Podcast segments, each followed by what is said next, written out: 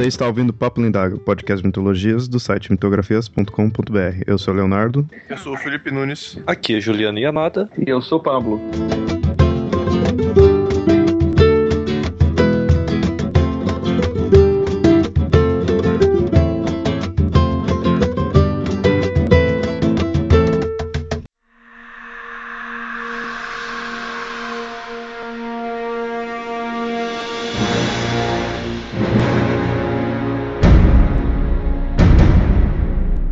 Mitos estão à nossa volta e refletem os nossos comportamentos desde o nascimento até a morte. Seguimos esses padrões e muitas vezes não paramos para perceber que os mitos que vivemos não refletem a nossa realidade. Seguimos o mito do herói que está em crise, e esse herói que nos define define também o papel do homem moderno, que também está em crise. Nesse episódio, iremos discutir sobre o mito do homem moderno e a crise pelo qual estamos passando.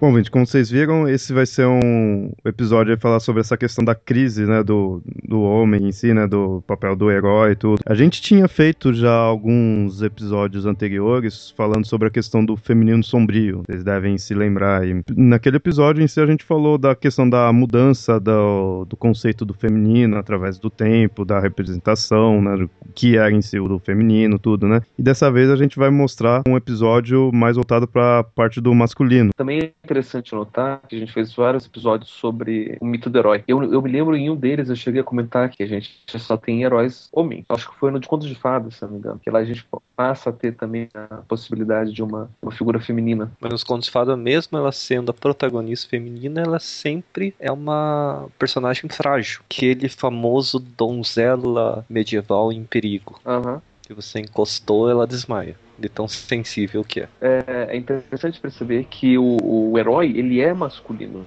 Hoje em dia já, já, tá, já tá meio complicado, mas com essa crise da, da, da masculinidade. Mas tradicionalmente o herói ele é masculino. Então tudo que a gente vai olhar para trás, vai ver o herói, ele é masculino. E eu me lembro que quem foi que comentou no blog, quando a gente falou que não tem heroínas, falaram, não, na mitologia grega você tem Atalanta, que é uma, pode ser vista uma, uma heroína. Mas a Atalanta não é bem uma heroína, ela é uma mulher que era extremamente forte, extremamente rápida, mas ela era vítima também de todas as situações e ela não tinha poder sobre ela mesma como o herói tem. A mulher nessas questões ela tem muitas vezes dois papéis, de culpada e de vítima. Na questão né, de ser culpada de ser que gera certos problemas e de vítima da questão de ser salva, né? Enquanto quem tem que salvar é o homem, quem também sofre pela culpa, né, que a mulher muitas vezes gera é o homem e aí tem que se virar aquilo lá. E aí surge o herói, né, de ter que se virar pelo problema que a mulher gerou, isso no, em alguns mitos, ou então no fato de ter ter que ir cuidar da mulher, né? Salvar a mulher. Né? Na própria mitologia grega, a figura da mulher, mitologicamente, surgiu depois. Primeiro existiu o homem, mas não existia a mulher. Ela foi criada mais pra frente, com o mito de Pandora. Até Pandora surgir não existia mulher, existiam deusas mas não existia a mulher em si. Mas é interessante, sim, é, você fala essa questão da mulher num, nunca ter uma representação de herói, né, de, de heroína, no caso, isso dá aquela, dá a entender naquele mundo, mundo machista, mundo dominado pelo patriarcal. Uhum. Só que, que nem no, no próprio episódio Feminino Sombrio, a gente tinha mostrado que antigamente, antes, bem antes mesmo, patriarcal não dominava, quem dominava era o matriarcal e era aquela coisa mais dividida, né, a mulher tinha já uma certa, uma maior, um maior respeito, digamos assim, né? A própria questão da deusa, tudo mais. Só que nesses assim teria as heroínas? Não. Né? Mesmo assim, não, não é de se encontrar muito. Acho que você encontra mais papel da deusa, né? É que assim, a gente não tem relato de mito matriarcal, porque o que sobrou de lá foram algumas representações só que a gente pode ter noção de que existia um matriarcado. A questão é que a partir do momento que a gente tem história escrita, que a gente daí tem o relato, aí já é já é, já é matriarcado. Mas mesmo assim, eu, assim, ó, chutando por alto, pelo que eu sem muita pesquisa, sem nada assim, mas pelo que eu lembro dos celtas, você encontra, por exemplo, tipo a deusa Morrigan, que seria né, uma deusa guerreira tudo e, e feminina, né, deusa, né, mulher. No caso, ela tem alguns mitos que ela acaba sendo tutora de alguns heróis, tudo. Então, eu acho que isso são alguns sinais de que lá a mulher né, tinha mais valor. Talvez no, no, grego, eu não sei se você conseguia encontrar algum mito onde uma mulher iria treinar ou iria ser, né, ser tutora de algum guerreiro, né, na, na parte da batalha. Eu acho que uhum. você não, não encontra isso nos gregos. Nos celtas já tem alguns mitos que mostram mais isso. Talvez, então, o fato de não ter heroína, mesmo nesses mais antigos, seja também por falta de, de relatos, né, de falta de conteúdo mesmo. E não sei se é só falta de relato, mas é, é que a, a, o valor era outro, né? A ideia do herói é uma ideia muito masculina, né? De você ter uma pessoa que, que enfrenta todos os desafios e consegue provar o seu valor apesar das adversidades. Porque assim, a ideia matriarcal não é você enfrentar as adversidades, sim você ser personagem, você fortalecer o grupo. Né? Até mesmo interessar na, na dissolução do, do, do indivíduo, onde você não tem mais um indivíduo, você tem só o coletivo. Então talvez esse conceito do herói em si tenha começado com aquela coisa que a gente já tinha falado nos outros episódios, da queda do matriarcal e a subida do patriarcado, né? Do, do, do masculino, né? Aí que acho que teria surgido realmente o herói, né? Mas aí eu acho, acho que vai ficar um pouco mais claro quando a gente começa a entender um pouquinho mais é, esses detalhes do, do padrão do masculino. Né?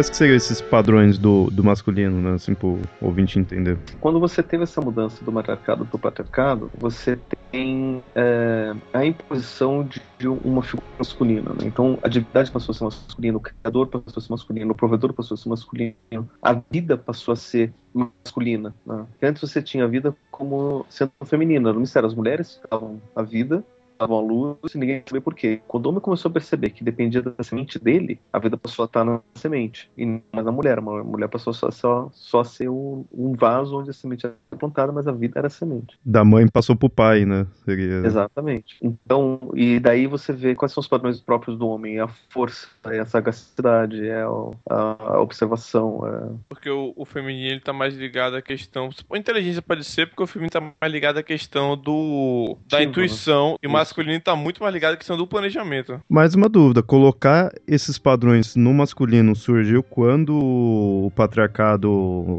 ergueu ou antes tinha, só que era igualizado, assim? Tipo, antes, quando tinha o matriarcal, esses valores não eram agregados ao masculino? Ou ou era assim, só que não, não se dava tanto valor, assim, tipo, começou a ver que o homem era voltado pra coisa da força, tudo mais, essas coisas que nem você falou desses padrões, só quando veio o patriarcal, ou tipo, na época que era mais primitivo na questão de homem e mulher tá mais igual, negócio da deusa, tudo mais, já tinha tais padrões? Não, também tinha, só que o valor dado para isso era outro, né? Como a vida e todos os mistérios eram femininos, então você valorizava o mistério, valorizava a vida, valorizava o intuitivo, a força bruta, a inteligência, a, lógica, essas coisas não eram tão valorizadas, tipo, não eram tão colocadas no pedestal. Até mesmo essa coisa de você tem uma hierarquia de importância, né, que é uma coisa do masculino, no, no mercado você não tinha. É o masculino que introduziu a importância, o, o valor de importância, a hierarquia, a organização, a ordem. Tipo, o padrão tava lá, mas não se valorizava, não se dava tamanha importância, né? É, e acabou com o tempo indo se invertendo cada vez mais. Intuição que foi se tornando mais para baixo, né, mais, mais, menos valorizado, razão foi se tornando mais valorizado, seria coisa mais assim, né? Foi invertendo. Né? Só que quando veio a assim, cultura grega, tudo isso já tava assim, né? Isso a gente fala que tornou, mas não é uma coisa recente, já estaria há muito tempo já o patriarcal. Né? A partir da, da, idade da pedra polida, a gente já pode dizer que você tem um padrão patriarcal mais forte. Né? A partir do momento que você já começa, os, os povos nômades começam a se, se fixar, começam a ter as primeiras cidades, as tribos fixas, você já começa a ter um padrão patriarcal. Porque daí, nesse, enquanto você, quando você se, se, se localiza, você já tem necessidade de você proteger o seu local. Então, o homem ganha o, também o papel de protetor. E sem o homem protegendo, você não tem manter aquele local. Enquanto o povo está nômade, eles podem criar todos os os recursos não são deles, então o recurso da natureza sempre vai pegando, o... sempre vai recolhendo. o povo nômade depende muito mais da natureza, que sempre foi ligada à questão do feminino pela questão da fertilidade. Uhum. Quando a população começava a se fixar, era necessário um controle, porque eles começavam a produzir. Então você tem que defender aquela região, tem que ter a figura do líder. Sem a figura do líder, você não tem o um controle dessa defesa. Você tem uma coisa mais organizada, porque você tem que proteger o local, você tá já questão de tá plantação também, você já tem que controlar, né, o que vai ter, o que não vai ter. Pablo até pode me confirmar ou não, mas se não me engano, questão hierárquica surgiu a partir da questão patriarcal. Sim, assim, a, a, a hierarquia pressupõe que tem um melhor e um pior, você tem um forte e mais fraco, uma imposição de alguma coisa que vem de cima. E essa imposição, ela é masculina. O feminino não se preocupa com hierarquia, se preocupa mais com relação. Enquanto você se relaciona, todo mundo é igual. Apesar que eu vou estar me repetindo, e muita gente sabe, mas se não me engano, o símbolo militar, aqueles dois riscos cruzados, em ângulo 90, seria alusão à masculinidade. Sim, sim, sim, sim. É, é uma, uma, uma ponta de lança distância, né? como se fosse uma ponta de lança para cima, porque daí você tem aquela ideia né, de você ter um triângulo que aponta para cima e um triângulo que aponta para baixo, né, a lança e o vaso. É, acho que representação de na parte assim divina em questão de homem é que não falta, né? Porque acho que teoricamente qualquer deus em si estaria representando isso daí, desde Ares, por ser deus da guerra, por ser algo assim, até a questão de Zeus, que mostra a questão da virilidade, né, do, do, da liderança, né, de ser o deus do, o rei dos deuses. Praticamente, se você pegar os deuses clássicos, todos, assim, por ser deus, por ser homem, passa a representação do masculino. O que eu estaria dizendo é assim, acho que nenhum ali você poderia colocar como uma versão mulher e continuaria a mesmo tipo de representação, né? E o interessante é que, mesmo as deusas, se a gente pegar a mitologia grega, pelo menos é o que eu tenho mais familiaridade, elas refletem padrões masculinos também. Nessa época já teria isso, da, do feminino já estar representando o padrão masculino? Na mitologia grega você tem alguns, algumas etapas etapas, né? Então, se a gente pegar as mitologias mais primitivas, de deuses mais por exemplo, Gaia e as ninfas e as forças da natureza, aí você tem uma valorização muito maior das imagens femininas. Você pode ter de uma mitologia grega matriarcal, né? Tanto é que as, as, as, divindades mais fortes eram femininas, né? Além, além de Gaia, que é a deusa criadora, você tem uh, as deusas do destino, né? Que são as, as horas. E, e essas deusas do destino, nem os deuses podem falar contra, né?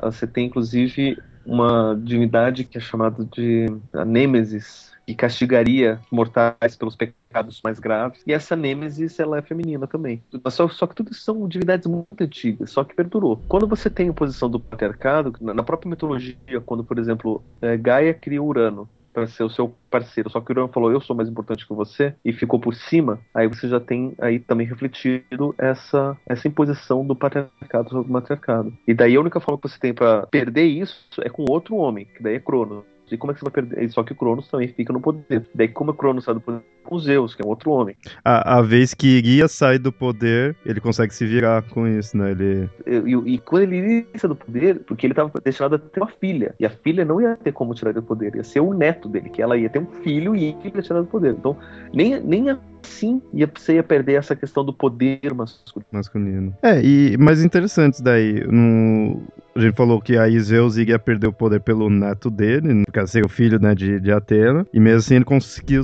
dar um jeito de se virar e não perder o poder, né? Toda aquela história dele ter engolido ela e a nasce da, da cabeça dele, né? Só que ela nasce armada, uma deusa tipo da razão, tudo aí. Isso aí também não seria conceitos masculinos? Exatamente. E, inclusive, ela é uma deusa que jurou ser virgem, né? Zeus ainda fez com que ela jurasse virgindade para ter certeza que ela nunca ia engravidar. E como ela jurou virgindade às margens, acho que do, do rio Stinge, onde nenhuma promessa pode ser quebrada, ela virgem eternamente, e foi assim que Zeus conseguiu não ser derrubado.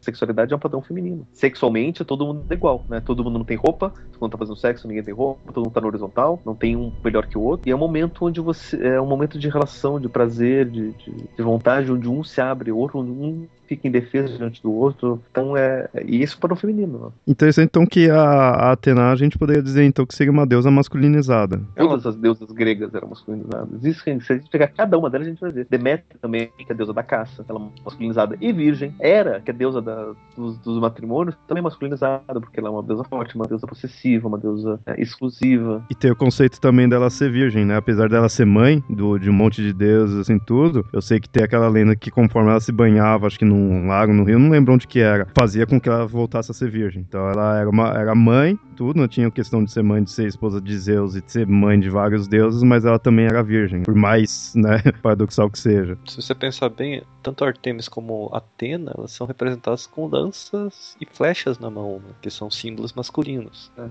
O feminino no, na mitologia grega, a femi, feminino mortal, é só para fazer surgir o herói, que nem o Hércules, que nasceu de uma mortal, ela só surgiu para parir o Hércules. Então é interessante mostrar que nem vai, no, no, caso aí da, da Atena. Eu vejo que muita gente, sim, não conhece muito, assim, tudo põe ela como uma questão assim, ah, representa a força da mulher, porque é uma deusa e é guerreira e é forte, tudo assim. Só que no fundo ela tá representando o masculino, né? Ela não tá. Não estaria defendendo a mulher em si. O, a, a imagem dela não tá voltada pra mulher. Ela, na verdade, é coisa masculina. Então, ela não seria um bom exemplo de força feminina, talvez, se for ver dessa forma, né? Na verdade, é. Uma, uma das coisas que o que a masculinidade hoje está se deparando dessa crise que mulher também tem força. Mulher também pode, né? Não é só o homem que tem força. Mas essa força não seria uma força masculina e tipo a mulher, a, o feminino estaria pegando? Exatamente. Mas é isso. Então, mulheres também têm essa mesma força que o homem tem. Não é porque a mulher é mulher que não tem pênis é que ela não, não tem força. Ela também tem, ou seja, essa força não é exclusividade do masculino. Porque assim como o arquétipo psicológico do feminino, ele tá no masculino, o contrário também existe.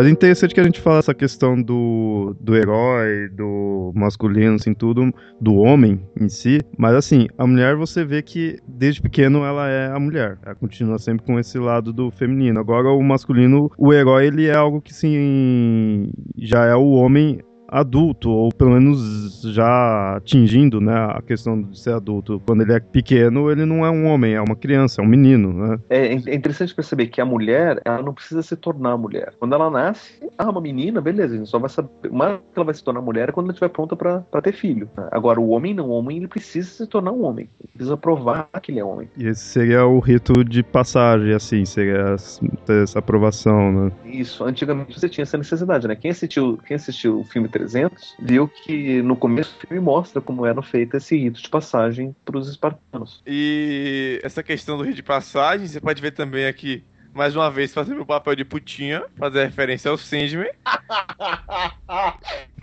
Cuidado com a frase que em um dos arcos do Sandman, que é um arco só de histórias separadas, que eu não vou lembrar o nome agora, mostra uma história de uma tribo da África que conta justamente é, o, o, mostra justamente o rito de passagem do cara mais novo indo pro deserto com o cara mais velho. Aí o cara mais novo conta a história pro cara mais velho, ou o cara mais velho conta a história pro cara mais novo. Ele fala: Eu ouvi essa história do meu tio quando eu tinha sua idade, assim como você se viu bastante, vai contar essa história pra alguém quando for a sua vez. Todas essas questões são ritos de passagem, são momentos de você passar uma força de, do mais velho pro mais novo, ou do mais novo conseguir encontrar em algum lugar essa força que tem que ser própria dele. Enfim, cada cultura tem a sua própria tradição, né? A gente tem, por exemplo, em, pro, em alguns povos primitivos, tendo, tendo primitivos, já vou deixar aqui, primitivo como aqueles que vieram primeiro, tá? E não que eles são piores ou melhores no caso disso, mas são aqueles que criaram primeiro. Os primitivos que ainda sobrevivem, né, por exemplo, na África, tem o tal do, dos homens crocodilo, os meninos, para eles provarem que eles são homens podem participar da, da, força e da masculinidade junto com os outros homens, eles precisam fazer cicatrizes, queloides no corpo que parecem, é, imita como se fosse uma pele de crocodilo. E, e é simplesmente o corpo cortar um pedaço da pele, pra deixar aberto lá, muitas vezes infecciona, inflama, alguns inclusive morrem nesse processo, mas é assim que eles vivem, é assim que eles fazem. E se a criança não quer passar por isso, ele não tem essas marcas no corpo, ele não é reconhecido como se fosse um homem. Eu acho que talvez muitos desses ritos de passagens antigos, a pessoa corria muito risco de não sobreviver, né? Eu imagino. Sim. E acho que isso não poderia ser uma analogia à questão do segundo nascimento? Que o nascimento já era algo perigoso, que era algo que você tinha um risco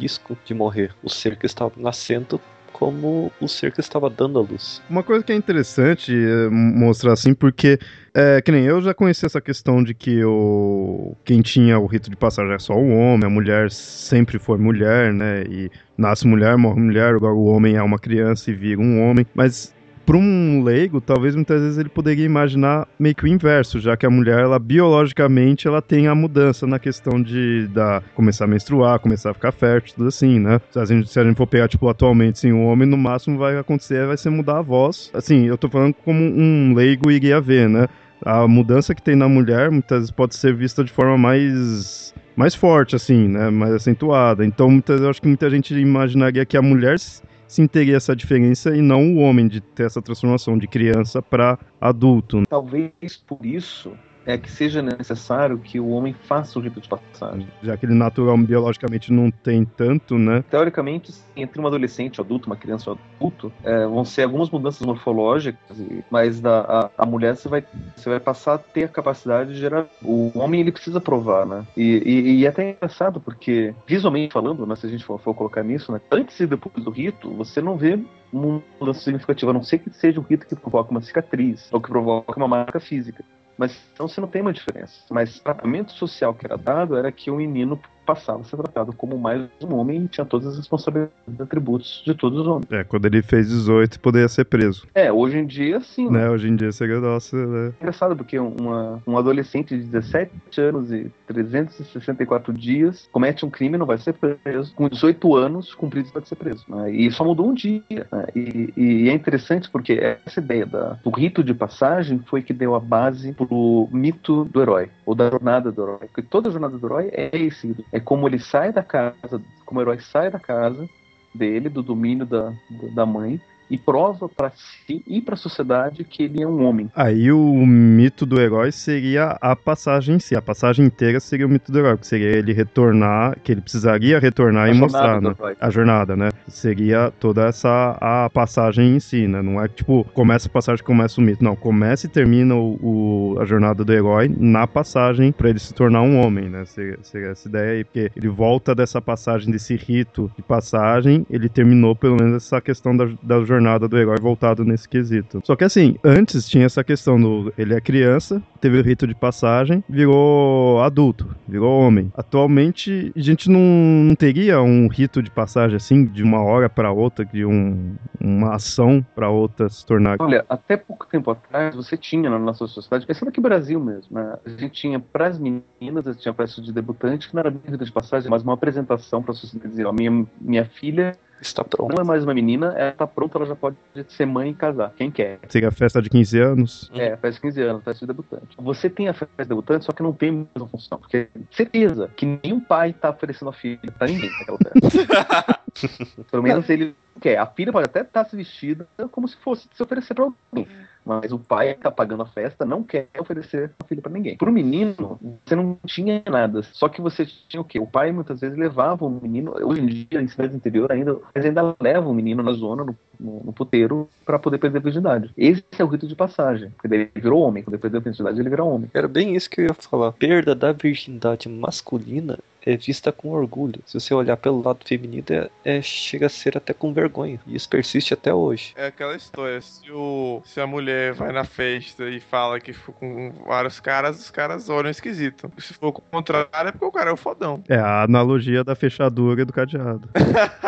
Eu tava querendo evitar fazer essa piada, mas já que você citou. Mas o pior de tudo é que faz sentido. Assim, sabe, Qual que é essa analogia para os nossos ouvintes que não conhecem? É, é aquele negócio. Por que, que aquela questão da mulher que dá pra todo mundo, né, que fica com um monte de homem é mal visto e o homem que pega muitas mulheres é bem visto. Porque a ideia é assim, uma chave que consegue abrir várias fechaduras é uma boa chave, uma chave mestra. Agora, uma fechadura que se abre para qualquer, por qualquer chave não tem qualidade, não é uma boa fechadura. Né? E aquela outra ideia também, né? Uma, uma mulher que dá para muitos homens é uma cadela. Um cara que para muitas mulheres é um cachorro. E é visto uma coisa boa, né?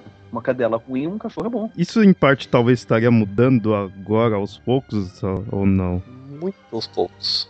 A gente tá falando de uma política quase de centenas de milhares de anos. A gente começou a mudar agora, então é algo que vai demorar ainda pra pegar. Mas assim, que nem a gente tava falando aí nesse negócio do rito da passagem, que nem vocês falaram aí do moleque que perde a virgindade e aí pode, né? É, é meio que considera-se que, ah, tá virando homem, assim, tudo. Só que, socialmente, oficialmente, ele pode ter perdido a virgindade com, sei lá, com 14 anos. Ele ainda é um adolescente, né? Ele, você não... Antigamente tinha-se o rito que oficializava você virar um homem. Pela, aquela, pela sociedade da qual a pessoa vivia. A desacralização do, da sociedade, a sociedade não tem mais nada sagrado, nem o ritual tem força.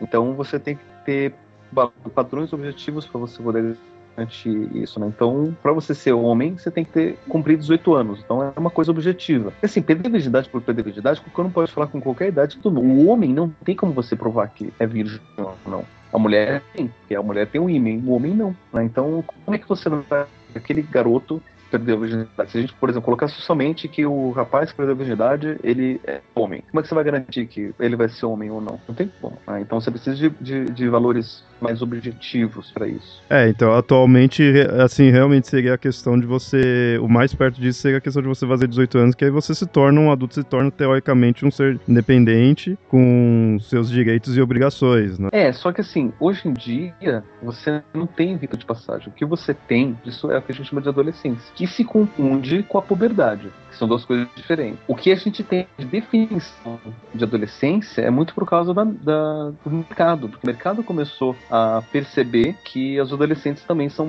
consumidores. Então você tem adolescentes, você tem pré-adolescentes, pós-adolescentes, você tem nichos específicos voltados para isso daí você precisa de definições específicas também. Agora, a questão então, se antes o, o masculino, né, o homem, assim, tudo, é, era uma criança, teve o rito de passagem, fez o ritual lá tudo, virou homem, e atualmente tem a criança, se torna adolescente, e após a adolescência que vira homem, a adolescência não seria um, uma jornada do herói, não seria um rito de passagem estendido? A gente tem essa analogia. É até interessante a gente ver como alguns heróis, inclusive, refletem essa ideia da adolescência, né? Porque daí eu fico pensando, por exemplo, o, Hércules, que para mim ele é o paradigma do adolescente, porque ele é responsável, perrão, festeiro, e ele desde pequeno ele tá provando que ele é homem, né? Porque desde bebê ele tá passando por provas, ele sempre passa por provas o tempo todo. Ele faz 12 trabalhos para provar alguma coisa, depois ele faz não sei mais o que, que tem que fazer mais trabalhos e está sempre provando alguma coisa. Ele nunca chega a finalizar e a se concluir alguém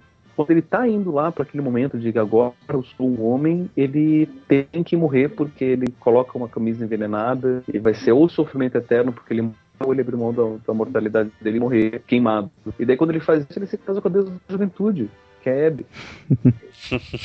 tá vivo até hoje. Vivo até adolescente. Ele nasceu morreu herói, ele foi sempre herói, ele nunca um, passou disso. Né? E tudo isso mostra que essa ideia do, do herói é uma coisa muito da, da juventude como, é, e até uma coisa que eu estava pensando, como a sociedade hipervaloriza o herói, a gente também hipervaloriza a própria juventude. Em que sentido? Por exemplo, a gente hipervaloriza a juventude no sentido de que o que é mais jovem é melhor. A própria beleza, é sinônimo de juventude, ela é valorizada. Então eu não posso dizer que eu tô velho, não posso ter um fio de cabelo branco porque isso já é velhice, já é ruim. Entendi. Questão da ruga, questão de que sempre se manter, né? É que aí fica aquela questão atual de que, ah, é adolescente, é inconsequente, mas também a pessoa é velha, já tá caindo aos pedaços, já não, sabe? Tipo, um quer passar logo pela adolescência, quer pra mostrar que, não, agora sou homem, sou, né? Tô maduro mas ao mesmo tempo também não quer chegar à questão de envelhecer, não quer ter o fio de cabelo, né, o fio, o cabelo branco, não quer ter a ruga, né, tudo, fica esse que bate de frente. A tem aquela questão do homem mais velho que tá sempre procurando as unhas mais novas e tal, né, Léo?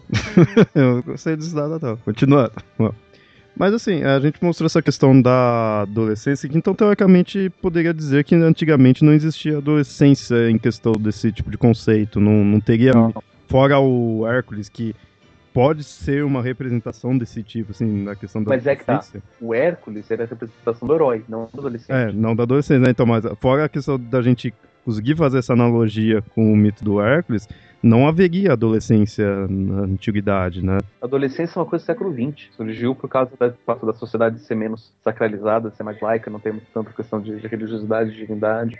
Surgiu com uma exigência de mercado porque viu que era um, um público-alvo específico, necessidades específicas, demandas específicas, diferente de adultos e crianças. Interessante, você criou um, um, um, nicho novo, né? Você criou uma etapa nova. Quem é criança e vira adulto? Você é criança, você vira adolescente, aí você. Agora tem o pré-adolescente, que é, são aquelas crianças que querem ser adolescentes, né? Que não querem ser mais crianças, não querem mais brincar de carrinho, não querem ser mais nada. Quer... Como psicólogo, você vê isso como algo ruim, algo bom ou indiferente? Eu vejo como uma coisa social, né? A sociedade se coloca dessa forma, né? Então não tem como a gente negar adolescência ou pré-adolescência. Não, porque é natural que você falar que essa questão de adolescência é algo ruim, porque adolescente é chato pra caramba, então. isso é uma grande verdade, isso não é uma suposição. Acabou a infância começou a adolescência, fica vira um chato desgraçado. Mas é, é que essa chatice, na verdade, ela é vista pelo mundo do adulto como sendo justamente esse questionamento que o jovem faz ao, ao adulto. Como o adolescente precisa se rebelar para encontrar o seu lugar, que é a prerrogativa do herói, encontrar o seu caminho, fazer a sua jornada, a forma que ele encontra para fazer isso é questionando o mundo do adulto. E o adulto sabe, porque ele já passou por isso, ele já tem experiência, né? O, o que diferencia o jovem do velho é a experiência. O jovem é burro, o velho é experiente. Então o Yamada é um gênio. É comparado com você. comparado com o Felipe Nunes, certeza. Não, se comparado com qualquer pessoa, no, no, qualquer pessoa 99% das pessoas e Yamada como nosso ancião, ele é a sabedoria total e completa. Ele é Yamada já que Você sabe que você está se jogando na fogueira também, né? Você é o mais novo daqui. Eu o sei. É, mas o Yamada pode ser fonte de sabedoria pro Felipe Nunes, é. Um é os dois extremos. É. É, então, essa chatice adolescente é isso. É o velho olhando pro, pro jovem falando, cara, eu já passei por isso, você tá errado, não adianta desistir.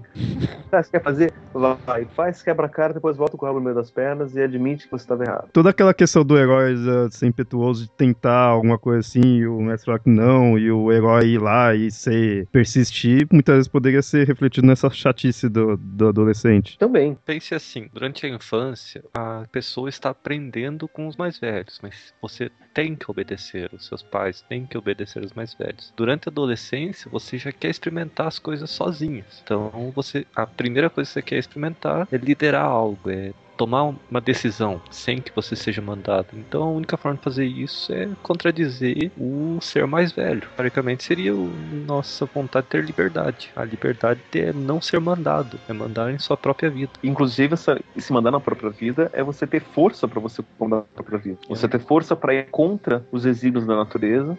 Porque uma coisa, uma coisa é você ser comandado e controlado pela natureza, pelo mundo, pelas coisas e... que te rodeiam. Então, você ser livre para poder construir a sua própria vida. Se você, é livre para construir a própria vida, você tem força para isso, você tem poder, que é a questão do herói, do masculino de novo. Se você olhar isso na questão biológica, na questão instintiva, você tem um animal, líder de matilha, se ele for derrotado pelo mais velho, quem passa a liderar é o o animal campeão. Né? Ele pode até ser mais novo, mais novo já representa ter mais energia, mais capacidade reprodutiva. É, e essa questão que a gente mostrou assim que o adolescente é, é chato por ficar indo contra, essas coisas assim, mas seria meio que o natural da sociedade. Mas também quando você pega aquelas pessoas assim que já cresceu, já passou da fase de adolescência, só que durante a adolescência não teve isso daí, sei lá, por uma coisa psicológica ou sei lá o que, você vê que a pessoa, sei lá, parece que não tem muito jeito de enfrentar o mundo, assim. Conheço, já conheci gente assim que parece, sei lá, às vezes fica mimado ou fica uma eterna criança ali, sabe? Não parece que não tem força para enfrentar o mundo porque acho que não bateu de frente quando precisou, né? Não apanhou, né? Porque você bate de frente, você apanha. Eu acho que é isso que faz a pessoa amadurecer. Não é você ir enfrentar, é você apanhar do que você foi enfrentado. É você levar, apanhar na cara e criar maturidade.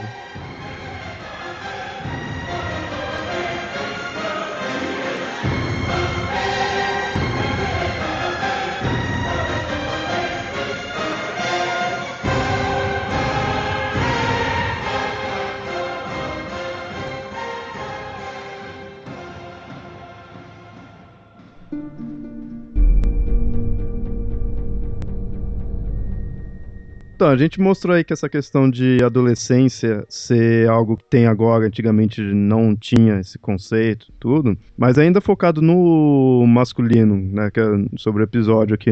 Teria outras mudanças se você comparar com o masculino anterior, mesmo assim, já, já o patriarcal, já o homem dominando tudo, teria as diferenças do masculino anterior pro atual? O atual tá tendo algumas mudanças? É que daí a gente tem que entender o seguinte: a sociedade como um todo, a humanidade como um todo, passou a aceitar a masculinidade como padrão é, de vida, tanto para homens quanto para mulher. Isso teria acontecido quando, assim? Mais ou menos há uns 4 a 5 mil anos atrás. Só que o que acontece? Nessa época mais, mais antiga, conseguia fazer essas separações entre homens e mulheres de uma forma até natural e as coisas conseguiam influindo. O que acontece é que hoje em dia esses mesmos padrões eles não funcionam mais por N motivos diferentes. Primeiro, os padrões da antiguidade já não servem mais. Né? Antigamente você precisava provar força, você tinha que caçar, você tinha batalha, você tinha guerra, você tinha desastre natural, você tinha N problemas que precisavam ser enfrentados e essa separação entre masculino e feminino era importante até para a humanidade poder sobreviver. Segundo, é, antigamente sexo e vida eram uma coisa só. Na sexualidade você tem vida, você gera vida, você se sente vivo, sexo e vida é uma coisa só. Ou seja, para você poder ter filho, você precisava, precisava do sexo. Só que hoje em dia já não é mais verdade, porque você pode ter sexo sem ter filho e você pode ter filho sem ter sexo. Então, é mais um padrão que não funciona mais. Um outro padrão que, que antes você tinha era da, da, experiência, né? O jovem ele precisava passar por de passagem para poder adquirir experiência, para daí poder se dizer que ele é homem. Hoje em dia a experiência não serve de, de nada, né? porque a sociedade tem um valor de consumo, de mercado, que a experiência não serve. O que na verdade que serve mais para o mercado é a impulsividade. Né? Inclusive, hoje em dia, no, com, a, com, toda a tecnologia, você conseguir se adaptar muito mais rápido é muito melhor do que você ser experiente e ter um conhecimento adquirido muito grande. Então, mais um padrão que não serve hoje. Então, tudo aquilo que antes era valorizado, hoje em dia já não serve mais. o que acontece? O homem, ele não sabe mais o que é ser homem. Porque o que é ser homem é seguir aquele padrão de atividade, que é a única coisa que a gente sabe o que é ser homem. Só que não serve mais hoje em dia. Se eu vou querer ser um homem antigo, querer ser um guerreiro, querer ser um, um lutador, querer ser um fodão, eu vou ser um babaca na sociedade. Porque vou ser machista, vou ser misógino, vou ser preconceituoso, irracional, enfim, vou ter uma série de problemas que não, não serve mais. É que nem, por exemplo, no, no, filme que saiu agora do Thor, quando o Thor acabou de vir pra Terra, o que, que ele faz? Ele fica selvagem, quebra as coisas e as pessoas dizendo, calma, não é bem assim. A gente não faz isso aqui. Se você faz isso aqui, ninguém gosta de você, você vê isso como babaca. Né? Então, esses modelos antigos já não servem mais pra gente. Então não, não é necessariamente que o, o, o masculino foi mudando, mas a sociedade mudou de uma forma com que esse masculino não seja mais útil, né? Não seja que, o que deva ser seguido. E daí surge uma outra pergunta. Beleza, se esse padrão de masculino não serve mais, qual é o padrão de masculino que a gente tem hoje? O que a psicologia tem percebido, não só a psicologia, mas assim, em geral tem percebido, é que os homens que se mostram hoje ou são tentativas de recuperar o homem antigo, a tentativa de revalorizar o herói e tudo mais, ou se não são homens caricatos, né? que nem, por exemplo, o Homer Simpson ou Peter Griffin. São homens, são padrões masculinos, são vividos, mas são completamente caricatos. Né? Ou se não, aqueles que não tem nada a ver com a sociedade, mesmo assim são valorizados, né? E daí são aqueles que, são, que enganam, que mentem, que fraudam, que roubam, que são os anti-heróis também, são padrões que são vividos hoje em dia. Que você disse essa questão do Homer Simpson, do Peter Griffin, assim, tudo, eles são caricatos, mas eles representam o padrão anti padrão antigo, assim, o masculino, digamos assim, brutal, né? É uma tentativa moderna de, de resgatar. viver o antigo, mas você não consegue. Se a gente vê filme de Hollywood hoje em dia, daí você tem um policial, o bombeiro, o investigador, é o tradicional machão, forte, homem que vai lá e faz as coisas. E esses outros, o Homer Simpson e o Peter Griffin, o que, que ele é? Ele é um, um cara normal, do subúrbio, que contempla 99% da população mundial, tenta ser que nem esses caras, mas fala miseravelmente. Tenta mostrar que ele é provedor, tenta mostrar que ele é fodão, tenta mostrar que ele pode tudo, mas ele ele não pode nada. Tudo que ele faz é errado. Mas que nem, esses eles seriam, que nem se for, você é caricato, assim, o, o atual que teria, estaria dando certo seria o quê? O, os padrões do atual mesmo em si, já que tá, teria mudado. Esses de ser machão, tudo assim, que nem se falou, ele já não é da nossa sociedade atual, já estaria mudando, já não é o ideal dentro da nossa sociedade. Então, quais padrões que seria do atual mesmo? Hoje em dia, a gente não tem claro o que seria ser uma masculino, ser homem. O que a gente tem é justamente essa tentativa de reviver esses padrões antigos, mas que não funciona mais na sociedade. Tem um, um,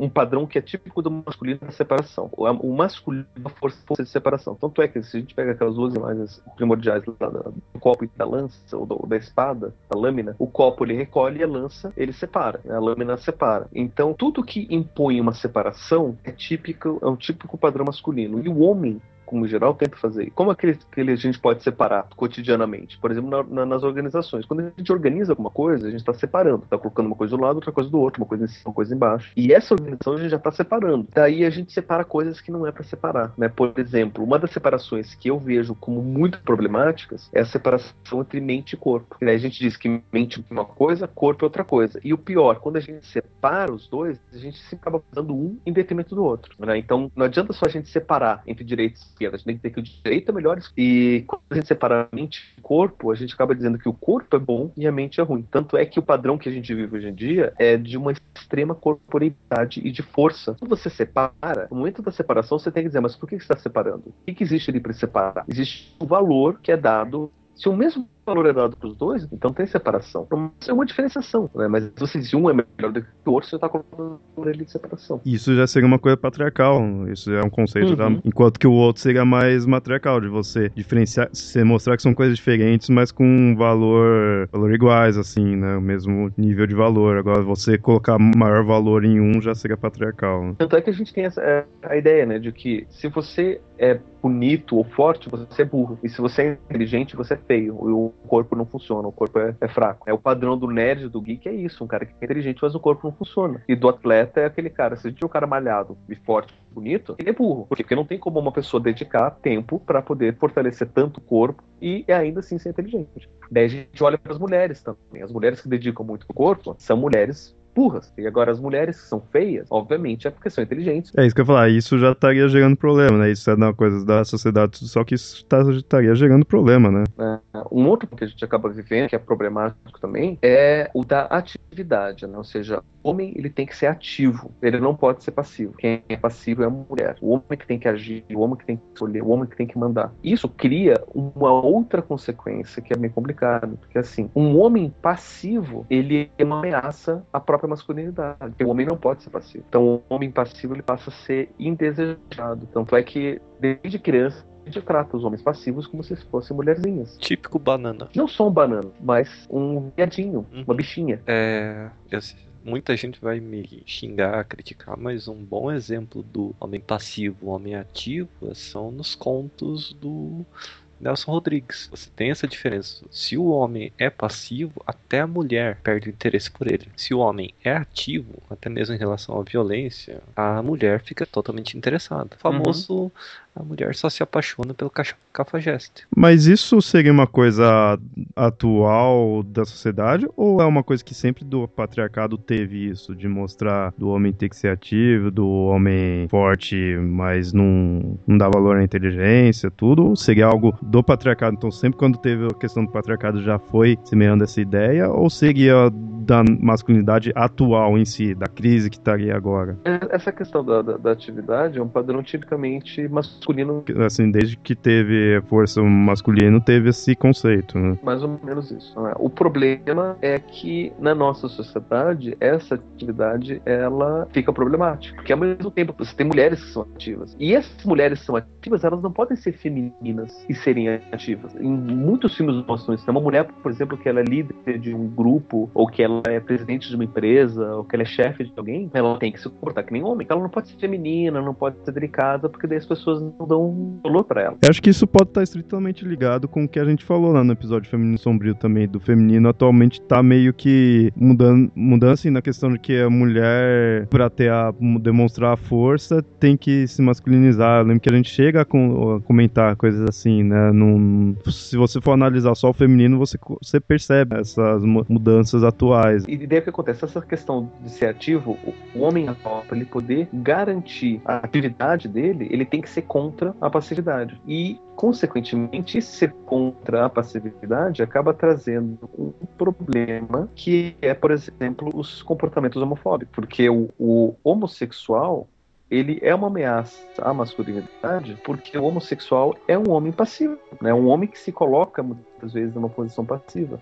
É, a gente tem aquela coisa, não, o homem que come outro homem, ele pode até dizer que come, mas se ele dá a bunda é porque ele, ele é, não, tem, não tem como. É, acaba passando aquela ideia que o homem que dá a bunda é mais viado do que o homem que come a bunda de outro, né? Continua sendo uma relação homossexual, assim, né? Dizer, de dois homens, né? Então não. Sim, com dois homens, mas é aquela questão, se você se coloca com uma posição passiva, você não tem como mais voltar a ser homem porque você é passivo. Se você é ativo, você até pode dizer que você estava fingindo que era uma mulher, porque de costas todo mundo é igual. Mas senão não, né? Se você se coloca numa posição de ser enrabado, você deixou de ser homem no momento. É uma, uma coisa meio complicada, porque daí os homens que são homens, né, aquela coisa homem que é homem, ele vai ser contra esse passivo, porque isso é uma ameaça ao homem ativo. Sou homem passivo e ainda continuo sendo homem. Não, você não é mais homem, não. Então você não pode existir na minha frente. Aí tem a questão da homofobia, né? Só que assim, que nem é, atualmente tem essa questão da homofobia, né, do, de ser contra o homem que seria passivo, pela ideia masculina, pela ideia da masculinização. Só que quando você pega em sociedades antigas que já eram, que já dava força pro homem, mostrava, né, que o homem era um ser forte e tudo, dava importância pro masculino, a homossexualidade não era mal vista. Você pega, tipo, dos gregos, tudo era normal ter relações com homem e homem. Só que é a mesma coisa. É o mestre, é o chefe comendo outra pessoa. Ele não é comido, ele não é enrapado. É, mais ou menos assim. É que assim, né, uma, uma coisa que é bem clara, que eu acho que no, no episódio feminino sombrio, a gente chegou a falar sobre, não ficou muito claro. Que acontece é o seguinte, é, sexo entre homens na antiguidade não acontecia penetração anal, porque a penetração anal era o maior ato de humilhação que poderia acontecer. Porque justamente colocava o homem numa posição passiva. Isso continuou, então, essa ideia, né? Se for ver. Sim, né? Porque colocava de quatro, ficava submisso. Então, se você queria humilhar alguém, era enrabar o cara. Era maior de humilhação de um homem. Quando acontecia sexo, relações homeróticas, seja as relações entre mestre e pupilo, e você tinha uma posição do pupilo ser mais passivo, na verdade não era que ele era enrabado, e sim que ele era responsável e proporcionar prazer pro, pro mestre dele. Seja por questão de, de masturbação ou de, de carícia, qualquer coisa, mas a função de proporcionar o prazer era do pupilo. E daí o mestre sentiu o prazer. E tinha a utilização da, da, da, das coxas e você meio que simulava um, um sexo com uma mulher ali, mas era no meio das pernas. Mas não acontecia penetração anal. Só acontecia penetração anal se queria humilhar. Então, por exemplo, muitas vezes acontecia estupros em, em, em batalhas, porque além de você derrotar o exército inimigo, você tinha que humilhar e você estuprava o exército inimigo. Então, o exército que perdia era tudo enrabado. É, né? Primeiro que quando a pessoa é, alguma coisa ruim com a pessoa, o que, que ela fez? Ela se fudeu. Que seria essa ideia, né? Tá sendo humilhado, tá se fudendo. Então, isso de, da questão do, de ser enrabado é desde antigamente que se torna algo, tipo, ruim para quem estaria passando, por isso quem estaria passivo pela sociedade, né? Assim, algo humilhante. Então isso não teria mudado, isso desde antigamente, né? Porque é interessante você ver, porque muitas vezes, assim, o pessoa leiga, assim, né? O ouvinte aí que vê, sei lá, de repente algum filme, alguma coisa assim, ah, vê que, pô, é, tinha relações com homem, né? Homem e homem, e aí depois você vem e fala que aquilo lá era uma sociedade machista, é meio estranho, sabe? Acaba sendo um choque, assim, pra quem não conhece muito esse lado. Por isso que achei interessante a gente falar isso aí, porque atualmente na sociedade tem a parte do machismo, do masculino, e com isso se torna homofóbico. Torna que não, ser gay é errado, né? gostar de alguém do mesmo sexo é errado. Mas antigamente eles tinham relações com do mesmo sexo e mesmo assim era machista? Pô, como assim? Só que o que acontece? Naquela época, o que você tinha, a mulher, ela não servia pra nada. Então não tinha por que você ter prazer com a mulher. E a mulher não servia pra ter prazer. A mulher servia pra, no máximo, dar o filho que você precisa. Né? Então o prazer também era próprio do homem. Se não me engano, a penetração anal até na mulher era considerado uma violação. E porque justamente pela penetração anal, você tá negando a mulher a possibilidade de ter filho. Né? Então você fazer ter sexo entre dois homens é uma desvalorização da mulher. Consequentemente, você tá valorizando só, só o, o masculino. Tanto é que hoje em dia a gente claro que hoje em dia nos filmes que mostram hoje são bem mais caricatos, que quando dois homens saem para se divertir, estão tendo um tempo excelente, estão se divertindo um monte, é justamente para desvalorizar a mulher, né? O prazer está acontecendo ali entre os homens, a diversão está acontecendo entre os homens, a mulher não pode participar daquilo. Então, assim, se for pegar da época da, da Grécia, assim, tudo Grécia Antiga para atualmente, mudou, mudou, mas continua a mesma questão de que ainda o masculino dominando, só que a diferença é que agora ficou um extremo de que você chegar perto de um homossexual, você ter contato com um homossexual já seria algo né, ruim, assim, você não queria, não iria querer ter, né? Falando de forma homofóbica por causa da nossa sociedade. Se você pensar bem, atualmente a nossa sociedade está em transição, mas há uns 10 anos atrás, mais ou menos, até ser amigo de um homossexual era mal visto, mas vem diminuindo. E o que, que essa, essa aceitação está mostrando? Justamente que essa postura homofóbica de hipervalorizar a atividade e desvalorizar a passividade, está acabando. Então você também não tem mais esse espaço para o homem. Então a questão da homo homossexualidade atualmente seria um, uma representação dessa queda do desse padrão do masculino.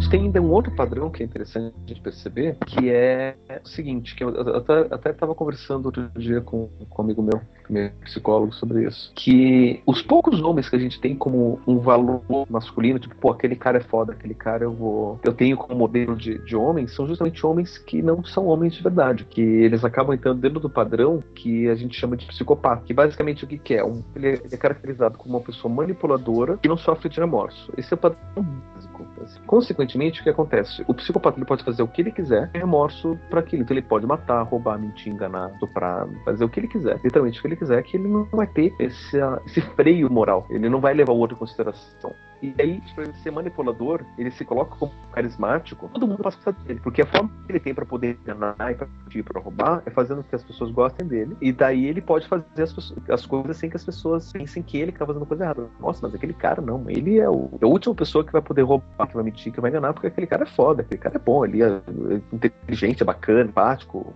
faz piada, como é assim ele é um assassino, ele é um ladrão? Não tem como. É por isso que você diz dele não ser o homem real, porque no fundo ele não seria aquilo lá, né? Exatamente, né? Ele se coloca uma imagem que não é ele. E daí o que acontece? A nossa sociedade acaba valorizando o homem psicopata. E não me espanta, justamente por conta disso, que os nossos, metade do, da, dos deputados e senadores e presidentes e, e pessoas que a gente elege para representar sejam psicopatas. Eu lembro uma vez que você já tinha falado uma vez desse negócio de político, tudo assim, ser psicopata. Eu achava estranho, assim, a primeira vez você falou, cara, mas peraí, quer dizer que o político pode sair por aí matando? Não, não é que ele pode sair por aí matando. O que acontece? É que muitos desses políticos saem por aí matando, eles manipulam tanto as coisas que eles aparecem como sendo heróis. Psicopata não é só questão de matar, é questão de você ainda conseguir manipular, né? Você ainda se mostrar como algo que não é, né? Eu me lembro de um CQC que eu tava assistindo, que tava mostrando, por exemplo, do projeto de ficha limpa, e estavam indo atrás de deputados que não teriam empossado caso o projeto de ficha limpa tivesse, não tivesse sido derrubado. Né? Daí chegaram a mostrar um cara que, por exemplo, ele tinha sido indiciado por, assassinato e roubo, não sei, mas a história é basicamente o seguinte: ele tinha uma fazenda e ele queria comprar uma fazenda anexa, e queria anexar a fazenda do lado. Só que os donos daquela fazenda não queriam vender para ele a fazenda. Então ele mandou matar aquela fazenda e simplesmente anexou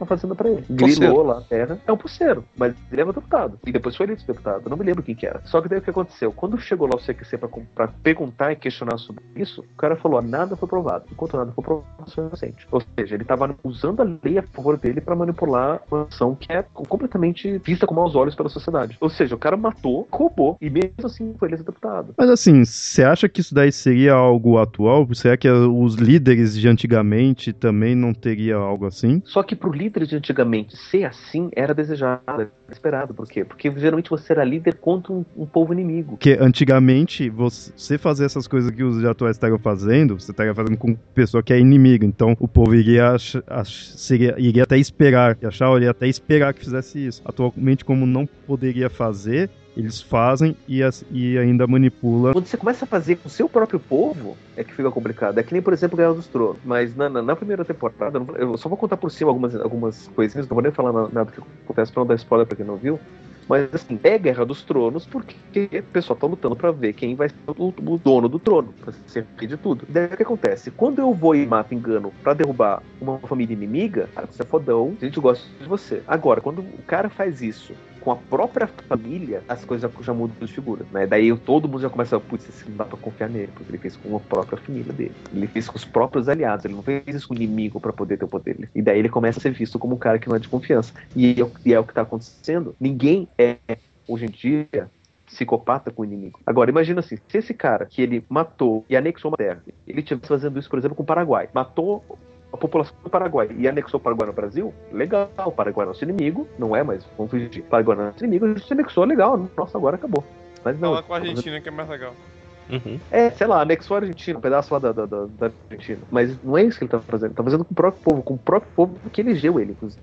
É aquele negócio, né? Você faz com um país inimigo, isso até atualmente quando países estão em guerras ou pelo menos não se batem, né? Não se, não se dão bem. Você faz com outro país, muita gente do, do seu país vai te apoiar, vai achar que você fez certo. Sim, igual você faz para dentro do seu país, peraí, isso é corrupção. Não pode, né? Você pode ir lá e atacar o outro país que não é inimigo. Se você fizer isso dentro do seu país com pessoas do seu país, que seriam irmãos, né? Seriam todos filhos da mesma pátria, aí é corrupção. Então aí você já teria que manipular, né? Você teria que saber manipular. Então, é, essa questão do. Você usou o exemplo até aqui do Brasil, atualmente aí, questão de políticos da parte da psicopatia. Então, realmente, isso seria algo atual referente a essa crise do masculino, né? Os, os, líderes antigos que fariam isso fariam com os inimigos, então não seria mal visto assim tudo. Então, isso realmente seria algo do nosso tempo de agora, do, do masculino. Então, não, não teria analogias antigas, né, referente a esse tipo de de atitude. É, na verdade, as, as, analogias eram justamente que quando isso era feito, era, era bem visto, né? E geralmente se fazia isso com o inimigo, né? Hoje em dia você já não tem, como você não tem mais essa estrutura social de ter inimigo, você não tem esse impulso psicopata, não tem mais para ser direcionado.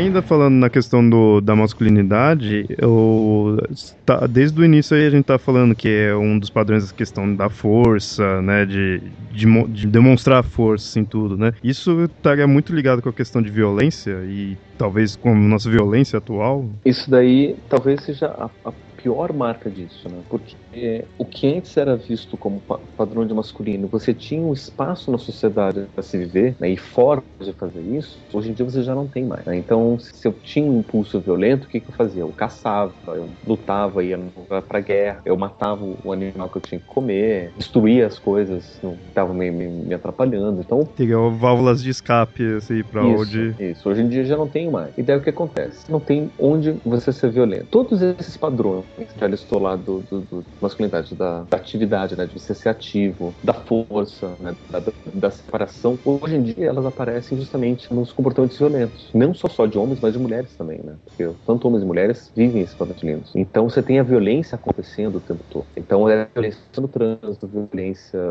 no esporte, violência doméstica. Né? Você tem até inclusive o um padrão é, mais sutil, mas que ainda chega a ser violento, que é a, que a gente chama de violência passiva, violência verbal, que é quando você consegue ser violento pela passividade ou pelas palavras, que é quando você aos poucos vai minando a pessoa, por exemplo, poxa, de novo você vai fazer essa comida pra mim? É, ou se não, uma coisa, poxa, mas eu sou tão legal com você, você faz isso? Você foi falando assim, eu acabei imaginando, que nem você falou, não, não tem mais a válvula de escape, tipo, atualmente, quem ou não, a gente não, não tem mais tanto guerras, assim como antigamente, na questão de. Hum, antigamente era natural, tempos antigos aí, de a pessoa crescer, virou homem vai pra guerra, né? Algo já de se esperar, tudo que era natural tá em guerra, tudo. Atualmente já não tá mais, então teoricamente a gente estaria num mundo mais pacífico, só que ao mesmo tempo mais violento. Parece meio contraditório, né? Mas você tá num mundo mais pacífico e com isso você acaba vivendo numa sociedade mais violenta. Que é engraçado que antes a violência ela tinha um lugar pra acontecer, que era na guerra. Hoje em dia, sem guerra, você não tem mais a violência contra a agressividade acontecer. Né? Então ela vai acontecer em todos os lugares. Daí o que acontece, né? E isso daí é um padrão tipicamente masculino. E quem promove isso é justamente essa posição masculina. Não digo nem o homem. Tem muita mulher que se coloca em posição masculina de querer ter poder, de querer ter, ter força, de querer ser melhor, que acaba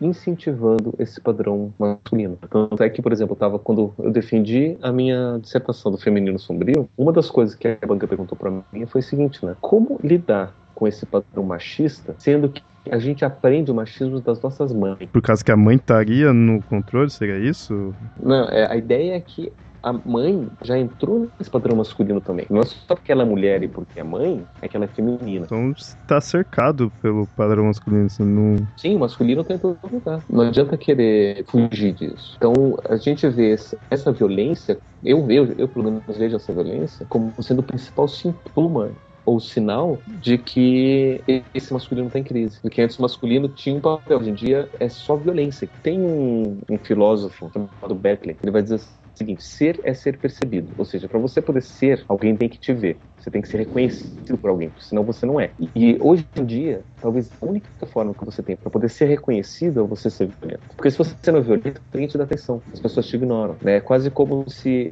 essa, esse padrão de existência, de ser, fosse só masculino, e essa masculinidade para poder ser vivida tem que violência. Então, o que eu faço para poder ser reconhecido se eu quero entrar e ninguém me, dá, ninguém me dá passagem, o que eu tenho que fazer? Eu tenho que buzinar, empurrar e quase provocar um acidente. Tem que ser violento. Eu tenho que xingar. Se eu tô num, num limite de trabalho e eu tenho uma ideia, eu quero mostrar para as pessoas que eu, e eu, ninguém me reconhece, o que eu tenho que fazer? Eu tenho que xingar, tenho que maltratar, tenho que enganar, mentir, extorquir. E muitas vezes também quem tá no poder ali vai também xingar quem tá embaixo, tudo, pra acho que mostrar, continuar mostrando o poder que ainda tem, né? E, e, e também o que a gente valoriza para que a gente dá atenção, por exemplo, a beleza, a estética, a força, é uma forma de violência também, né? Porque a pessoa tá falando, eu sou melhor que você. Olhe para mim, eu passei horas me produzindo para ficar com essa aparência porque eu sou melhor que você. E você é um bostinha que não merece estar aqui. E o que torna ainda mais complicado é que a forma que a gente encontra para lidar com os problemas é um padrão masculino. Então pergunta, como é que a gente faz para enfrentar a violência? Com mais violência. E o que a gente faz? Tem violência urbana, o que a gente coloca? O policial para bater no bandido. Né? Tem, violência, tem lá no, no violência no esporte, nas torcidas organizadas, que coloca o policial para bater no, no, nas torcidas, ou para separar as torcidas, né? ser violento de novo. Qualquer lugar onde de ver violência, a solução socialmente que a gente encontra é ter mais violência. Então, por exemplo, a coisa que eu mais abomino é, é ligar a televisão, abrir um jornal e ver alguém falando, por exemplo, que a solução dos problemas de criminalidade, de violência, é você ter menos impunidade. Está dizendo, você tem que punir mais. Em outras palavras, o Estado tem que ser violento, ou seja, oferecer punição com quem comete um crime. É mais fácil você construir mais presídios do que escola. Né? Governamentalmente falando, administrativamente falando, sim, é mais fácil, só que não é, é muito menos eficaz. E você construindo mais presídio e menos escola, você está sendo mais violento. Você não está você não tá evitando violência, muito pelo contrário. E violência em si ainda está tendo, né? Porque você só está até aumentando, né? Porque você, você dá porrada em alguém, independente se essa pessoa é um civil ou é um bandido, né? Já usando essa coisa assim, é violência da mesma forma, sabe? tipo, não tô nem julgando usando de violência, mas é violência, porque você tá dando a porrada ali tudo. Você tá usando de violência, né? Mas isso dá um puta bafafá, que muita gente fala, não, mas então você acha que não tem que, não tem que fazer nada, aí que esse é o problema que tá gerando aí. Cara, essa, essa frase que você falou é perfeita, né? Ou seja, se eu não vou punir, você não vai fazer nada, né? Porque como se a única ação fosse ação violenta. Ou seja, se a violência não é ação, o caminho seria da não ação, ou seja, da passividade, que é um valor que não é masculino. Percebe que a gente está tão condicionado a pensar dessa padrão masculino que a gente não vê outra forma de, de, pensar. E isso, tanto homens quanto mulheres fazem. É interessante isso daí, você vê que o masculino, e, e até de certa forma o fem, feminino também, quando a gente falou no outro, no outro episódio, ele transcende a questão de ser homem ou mulher, né? É mais a questão dos padrões mesmo. Tanto masculino e feminino independe de ser homem ou mulher, né? O que acontece é que, historicamente, a gente associou a uma masculinidade com gênero masculino, né, com quem tem pênis, e o feminino, feminino com quem não tem pênis. Talvez se fossem outros nomes, se não tivesse feito essa analogia, talvez para muita gente seria mais fácil de perceber. Mas assim, você falou da violência atualmente tá nesse nível, tá nesses... A violência sempre existia assim, tudo, sempre teve, só que antes, como a gente falou, né, na questão das guerras, tudo tinha essa válvula de escape, né? Então, se você for fazer analogia com o de antigamente, já tinha isso, só que agora tá uma coisa, de certa forma, contida, porque você não tem onde expor e acaba gerando essa violência interna na, na sociedade. Né? Tu não iria ver isso em coisas an antigas, né? Você não faria a analogia de uma coisa interna. Né? É, é estranho quando você acaba analisando conceitos que acabam sendo mais atuais, que acaba sendo. Você não encontra no, no mundo antigo, ou quando você encontra eram diferentes e acabou deturpando, como esse caso da, da psicopatia, do, da violência do que a gente falou, que você acaba não encontrando, tipo, aqui é, já que é papo lendário, já que é coisa de mitologia, muitas vezes você não encontra, vai, um deus disso daí, ou uma lenda disso daí, sabe? Então parece que você não tá falando de mitologia, mas, né, dizendo isso pros ouvintes, mas assim, isso mostra o quê? Que tá outros conceitos do que era antigamente, tá mudando, mudou, né, certos conceitos. A gente não tem Deus porque a gente não acredita mais em vários deuses assim tudo, então, mas senão a gente teria algo representando isso daí, só que não dá pra você fazer uma analogia com Deus antigo, com panteões antigos, com seres de antigos, com lendas antigas, porque são outros padrões, né? E isso mostra a, a modificação do padrão, né? Mas o, o, o interessante também é a própria religião, ela para padrões masculinos. Isso é uma coisa que a gente não falou no começo, mas podia ter falado, que, por exemplo, o próprio cristianismo, ele é extremamente masculino, né? Pai, Filho e Espírito Santo, Espírito é um padrão masculino, e tudo que o, o cristianismo faz é uma vivência masculina, e, e, a sociedade que é construída em torno do cristianismo e da religião é masculina, né? E engloba todos esses valores. Tanto é que, que o Deus judaico, no, do Velho Testamento, o que, era? O Deus dos exércitos, o Deus dos reis, né? o, Deus, o Deus do poder, né? o poder de Deus, a palavra de Deus, né? o Deus que castiga, o Deus, vingativo são todos valores. Quando você tem no cristianismo né, a, a, mensagem de que Deus ele é amor, você tem uma possibilidade de mudança, só que não muda, porque mesmo assim ainda continua sendo uma questão espiritual, uma questão sem matéria, sem vivência, sem sexualidade. E essa vivência do amor é a última coisa que é vivida. Tanto que se vocês perceberem qualquer imagem que o cristianismo mostra é de oposto do amor. É de intolerância, é de imposição, é de força, não é de de amor. É, aquela coisa como muita gente vai, muito ateu planetário, vai falar assim, ah, é Deus do amor, mas em muita coisa tá mostrando coisa de intolerância, né? Tá mostrando coisa que não seria o amor, né? Então, quem ou não, acaba batendo de frente, né? Acaba sendo um conceito meio contraditório. Né? Tanto é que eu acho bem bacana uma, uma frase que o, o coloca, né? Que ele reconhece e admira muito Jesus Cristo, mas ele não entende por que, que os cristãos não seguem o que ele ensinou. É que é justamente isso, né? Os cristãos, eles não, não seguem essa vida de perdão, de amor, de tolerância, que, que é justamente o que Jesus estava pregando, né? Pior, se você não seguir os conceitos da religião, você não é uma pessoa bem vista. A própria questão já dessas mais monoteístas, cristianismo, tudo assim, de colocar bem e mal de separar bem, de acabar mostrando que o bem é, é, é melhor, mal é algo ruim, tudo assim, já não, não seria também um, uma visão assim? Na verdade, é um pouquinho mais delicado que isso, né? Porque não é que é o, o bem e o mal separar. Todo mundo quer o bem, ninguém quer o mal. Isso é básico. O problema é você fazer separações masculino, força, poder, riqueza, luxo de um lado e colocar feminino, fraqueza, passividade, pobreza de outro. E você dizer que esse é bom e o outro lado feminino é mal. Ah, o problema não é separar o bem e o mal, é o que você coloca em cada um, né? Em cada pacote. Exatamente. Então aí você já separa, daí você vê, por exemplo, uma coisa até que eu tava comentando com os meus alunos já desse. Um dos, uma das imagens que a gente tem do diabo, é, ou do, de coisa que é satânica, é o pentagrama. Por que, que o pentagrama é o símbolo do diabo? Se a gente for ver, o diabo como uma figura judaica, judaico-cristã, ele nunca apareceu associado ao pentagrama. Então não tem por que dizer que o pentagrama é o símbolo do diabo. Segundo, o pentagrama ele sempre foi associado a cultos e mitos pagãos, né? principalmente ao ciclo de Vênus. Eu, eu, me lembro um tempo atrás que eu achei no YouTube um vídeo que descrevia o ciclo de, da órbita de Vênus, que descrevia o pentagrama. Ô, louco, Vênus é do mal. Calma, calma. Levando em consideração que a Terra está no centro e, e Vênus faria um, um, uma órbita em torno do Sol, que estaria fazendo a órbita em torno de, da, da, Terra, essa órbita ia desenhar um pentagrama. E daí o, que, o que isso quer dizer? Que justamente o pentagrama sempre foi relacionado a Vênus. E Vênus, como deusa da sexualidade, como deusa da beleza, como sendo a estrela mais bonita do céu, sempre foi ligada ao feminino. Né? Ela é justamente o, a imagem do, do feminino, feminino sagrado. Só que daí o que acontece? Se eu tenho um, um, uma imagem que é uma imagem da deusa, eu não quero que essa imagem seja relacionada a nada. Né? Como muitas coisas relacionadas à deusa, né, a, a feminino, foi tornado algo ruim. Né? Exatamente. Então eu tenho que relacionar isso ao diabo. Então o diabo passou a ser visto como a, é, esse, esse, pentagrama. E para poder complicar um pouquinho mais, o que, que você faz? Você pega o pentagrama, que tem uma das pontas para cima e duas pontas para baixo, que muitas vezes é a relação da própria humano, né? Que o humano tem a cabeça, tem duas pernas, daí tem os braços. É, a gente, a gente é um pentagrama, né? Você esticar tudo. E você inverte isso, coloca de cabeça para baixo, com essa ideia de que você está invertendo certas coisas, o diabo inverte, blá blá blá. E você coloca, consegue desenhar um, um bode ali no meio.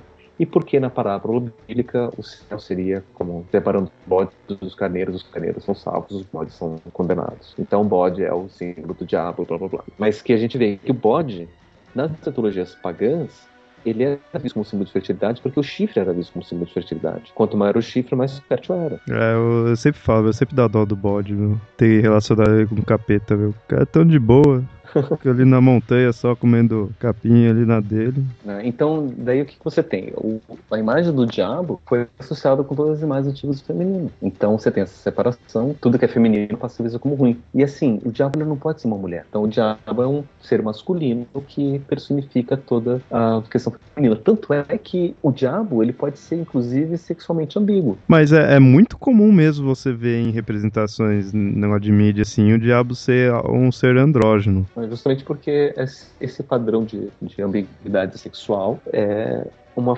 força menos que o masculino, né? uma coisa que não é desejada.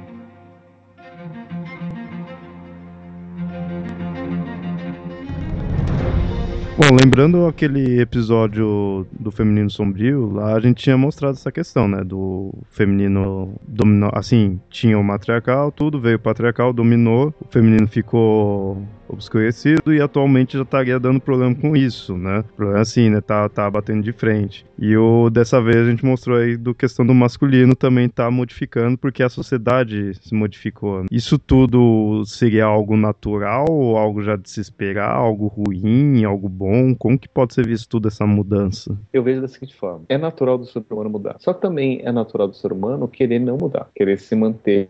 A zona de conforto. Exatamente. Muitos dos problemas que a gente encontra socialmente e pessoalmente também se dá justamente nessa discrepância entre aquilo que dá para mudar e aquilo que não dá para mudar, ou aquilo que tem que mudar e aquilo que não quer mudar. Uhum. Então a gente encontra problemas. Né? Assim, ah, não quero mudar, mas eu tenho que mudar. E, e daí o que acontece? O masculino é um desses, né? Por mais que a gente diga que o masculino ele impõe, ele mostra, ele faz, ele acontece, só que ele é um que resiste mudança. O feminino ele é muito mais plástico nesse sentido. Porque como o feminino não tem nenhuma razão, não tem nenhuma certeza, não tem nada, ele vai se adaptando, ele vai se moldando. A natureza é feminina. Então ela vai se adaptando, ela vai se moldando. Você tem que mudar, ele muda. Você não tem que mudar, ela muda. E ele vai, vai vivendo. O masculino não. O masculino ele já ele é bem mais rígido, né? Porque ele é um padrão mais estático, ele é um padrão muito mais ligado à razão, à lógica, as certezas, as ideias, e isso é muito rígido. Então não dá para mudar. E o que traz justamente esse, esses problemas, essas, essas discrepâncias. Né? Hoje em dia, a gente está numa sociedade, numa vivência que muda o tempo todo, né? que está em eterna adaptação,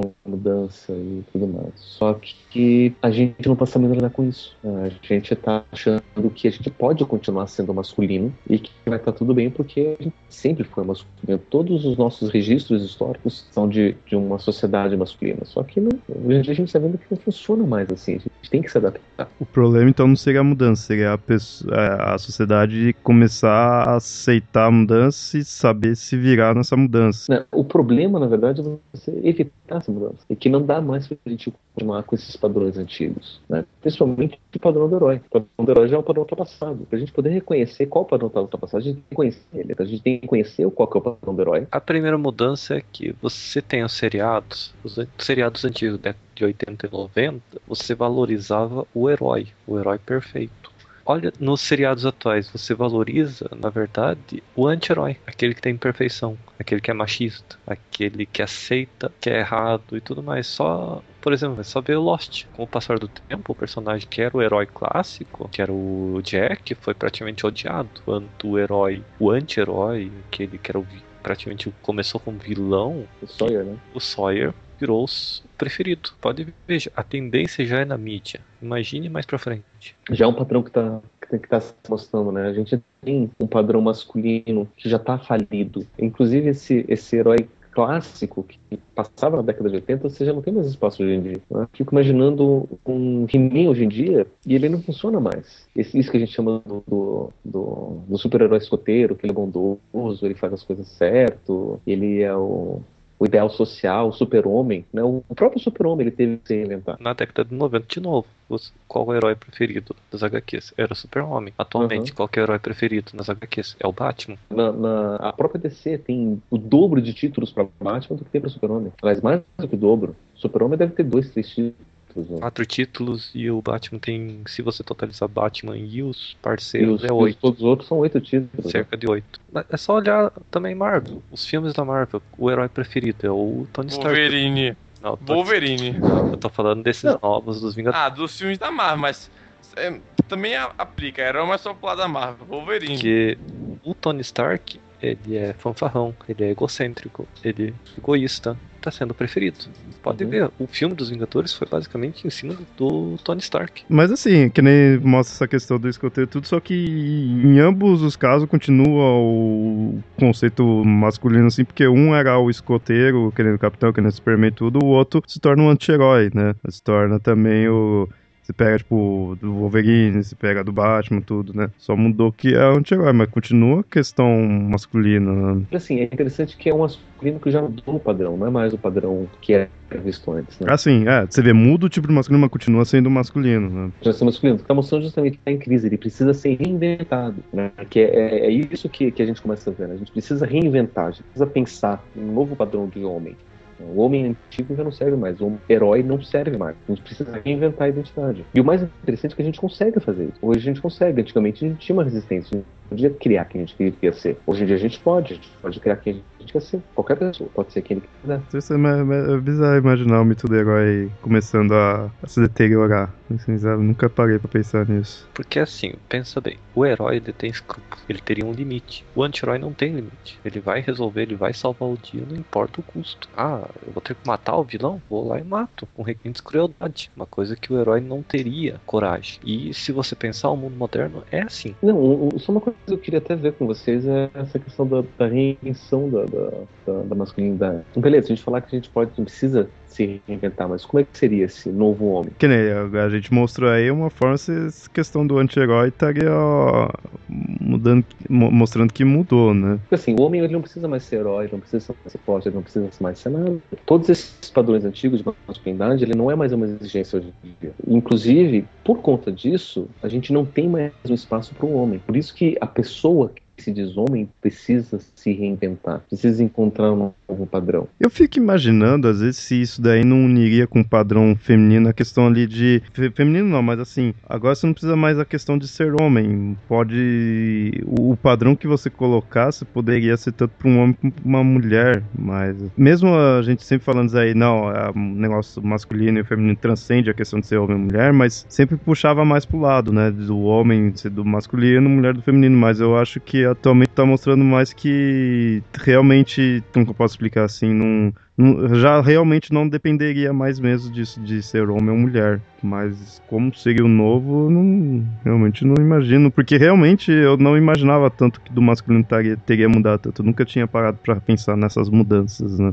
Assim, o, o, que eu costumo perceber é o seguinte, né? Que como que tem que ser um homem hoje em dia, ele não tem que ser nada específico. Não tem um padrão socialmente aceito para ser homem. As pessoas a gente tem que ser o que ela quiser ser. Hum, teoricamente isso pode mostrar algo melhor na questão de ser mais aceito. Isso, você não precisa ser macho, ele não precisa ser grosso, ser estúpido, ser ogro. Você não tem que ter um, um, uma fórmula pré-determinada, assim. E se o cara quer ser homem e não ser homem, isso aí depende, né? Porque a gente já tá numa sociedade onde esses padrões já não, não tem mais um, um espaço. E a gente tá num, num, momento, na oportunidade, onde a gente pode reinventar e criar o padrão que a gente quiser. Quer dizer, se a gente insistir nos padrões velhos, que não cabem mais hoje em dia na sociedade, a gente vai acabar virando Homer Simpson. Né? Um cara comum normal que tenta ser herói, mas não consegue. É, aí você mostra bem como é um padrão falido, né? Porque ele se torna um, um, um homem falido, né? Tenta ser o herói, mas não consegue. E, é, e a gente teria é, novas possibilidades de, de vivência, né? Da mesma forma que as mulheres, elas não precisam ser tão rígidas com relação a, a, a isso também, né? Uhum. É, elas se tornam um homem para poder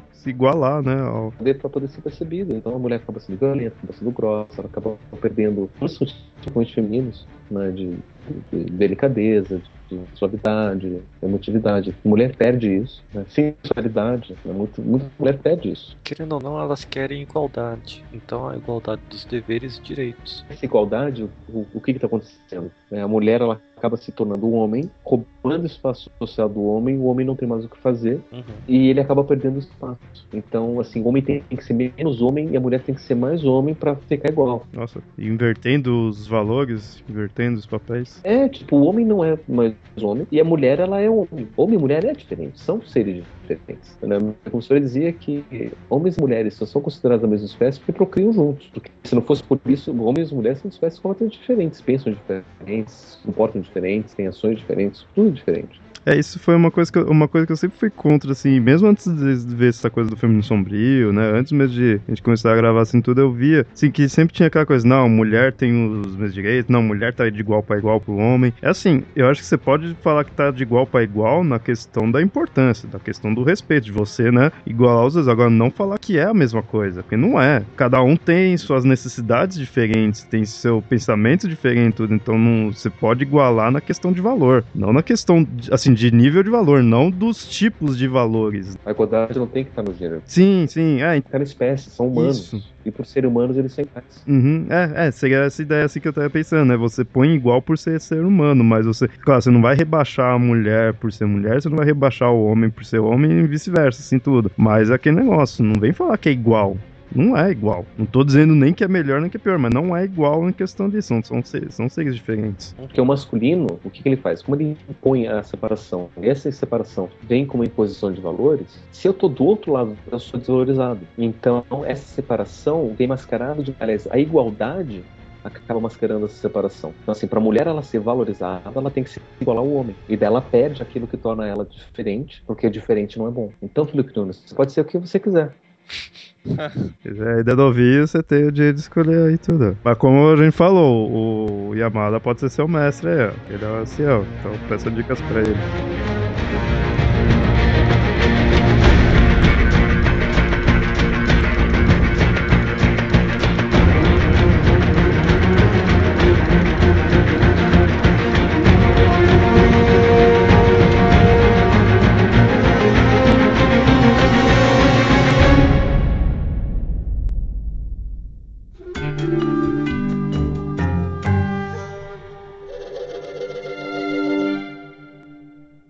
Bom, Vintes, esse foi o episódio do Papo Lendário, que a gente mostrou essa questão da crise, né, do conceito masculino, como a gente tinha feito já há uns tempos atrás sobre o feminino sombrio, mostrando eh, as mudanças que teve no conceito do feminino, dessa vez a gente mostrou a questão do masculino. Mas espero que vocês tenham gostado aí do episódio, qualquer coisa mandem e-mail para mitografias.gmail.com e até mais. Um abraço. Tchau, tchau. Tchau.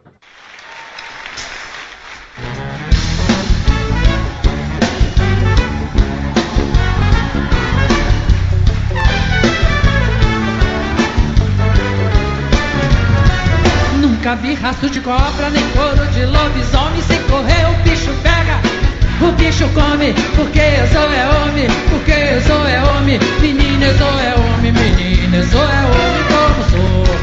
Nunca vi rastro de cobra, nem couro de lobisomem. Se correr, o bicho pega, o bicho come. Porque eu sou é homem, porque eu sou é homem. Menina, eu sou é homem, menina, eu sou é homem. Quando eu estava pra nascer.